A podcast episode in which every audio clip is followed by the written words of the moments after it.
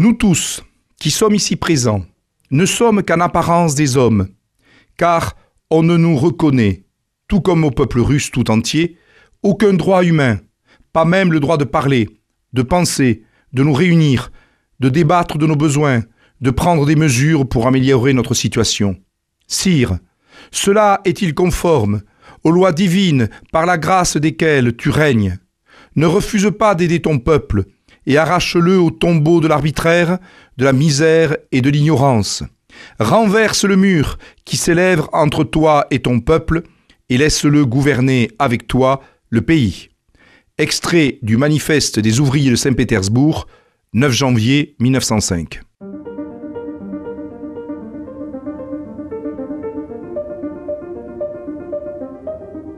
Les fenêtres de l'histoire avec Philippe Foreau. Le système politique russe impérial repose sur le principe de l'autocratie. Qu'est-ce que cela veut dire? L'empereur est autocrate, c'est-à-dire que, comme cela est indiqué dans le mot grec autocrates, il gouverne seul. Or, l'autocratie a été théorisée par Constantin Pobiedonotsev, qui a été le précepteur du tsar Alexandre III et du tsar Nicolas II, et également procureur du Saint-Synode de 1880 à 1905, c'est-à-dire qu'il était responsable de la gestion de l'Église orthodoxe.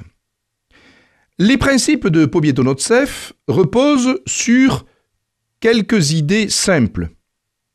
D'abord, il estime que l'immense et multinational empire russe a besoin d'un pouvoir fort, seul capable de tenir l'ensemble.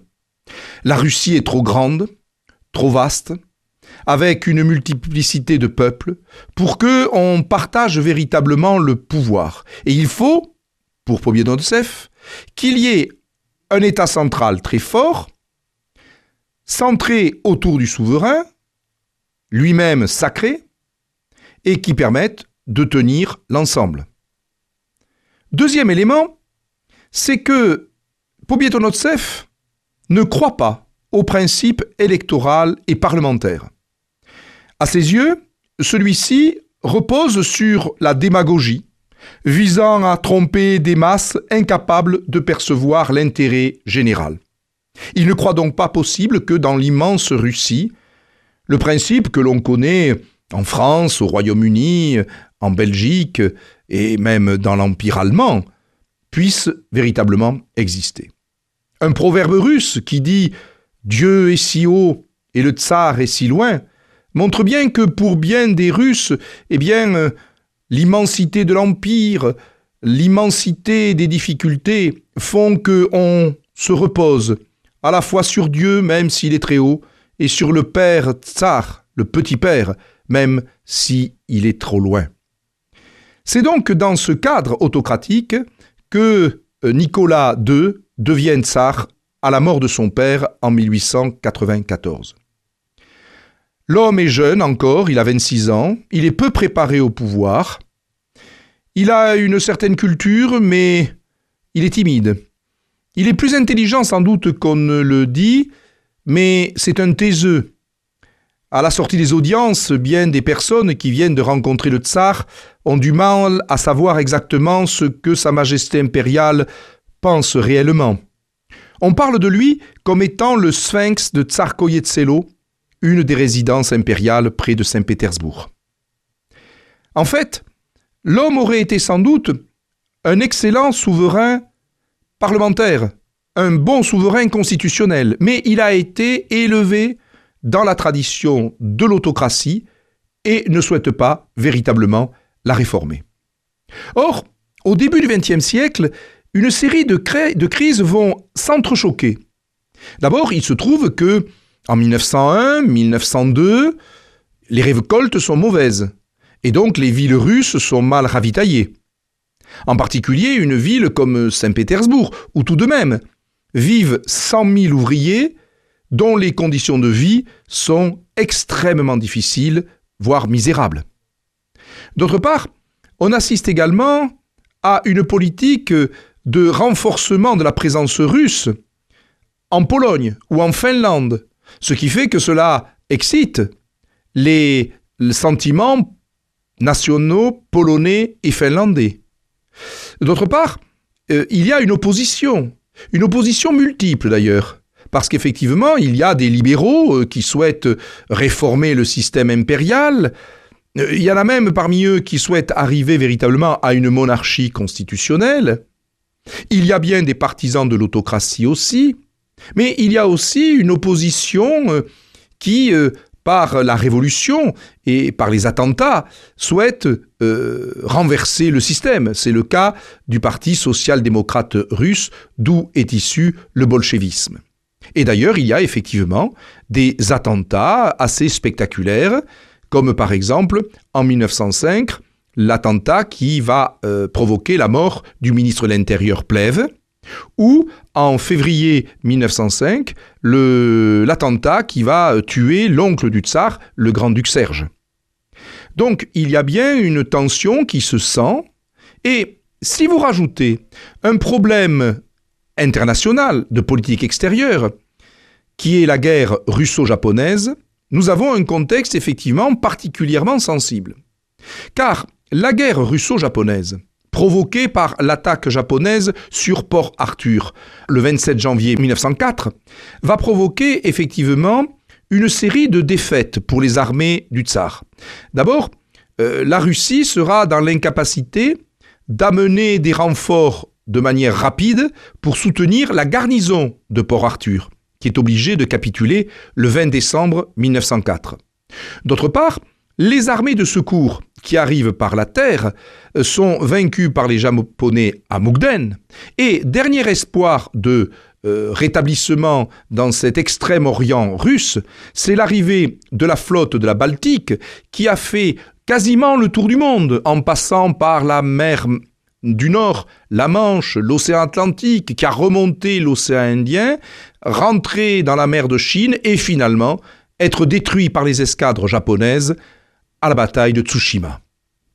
Tout ceci fait que, au début de l'année 1905, une série de manifestations voit le jour, et en particulier une manifestation d'ouvriers qui vise à aller jusqu'au palais d'hiver, la résidence impériale de Saint-Pétersbourg, pour porter un rescrit, pour porter une réclamation, pour demander au père du peuple, au petit père, de subvenir aux besoins de ses fidèles sujets, car cette manifestation n'est ni violente ni anti-tsariste.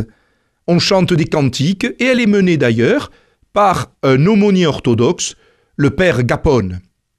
Le problème, c'est que le tsar n'est pas à Saint-Pétersbourg au moment de cette manifestation, il est alors à Tsarkoyetselo, et que les autorités de Saint-Pétersbourg, craignant d'être totalement débordées par l'immense foule, ordonne aux troupes qui gardent le palais de tirer. Combien de morts? Plusieurs dizaines, sans doute une centaine, euh, voire plus. La question se pose, est-ce que le petit père peut faire tirer sur son peuple?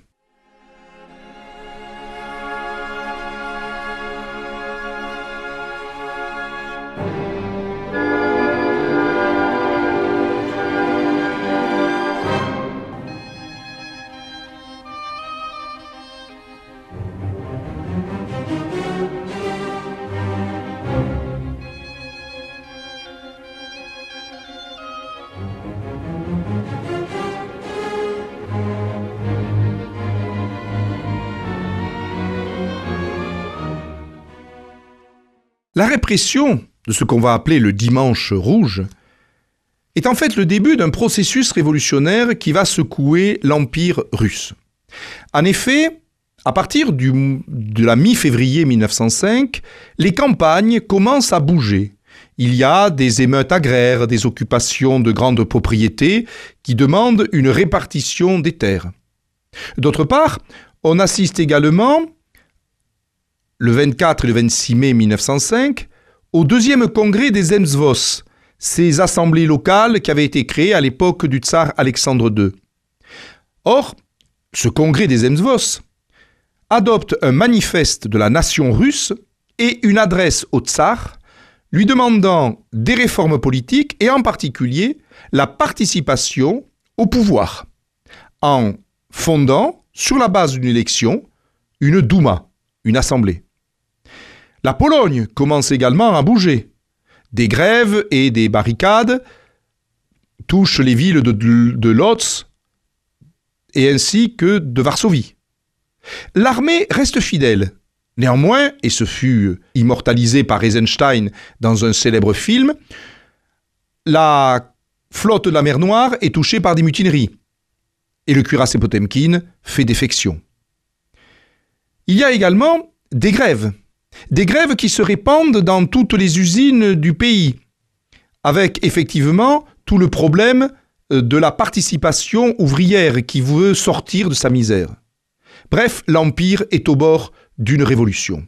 Aussi, au mois d'août 1905, le tsar accorde un oukaz promettant l'élection d'une Douma. Celle-ci aura voit son élection en février 1906.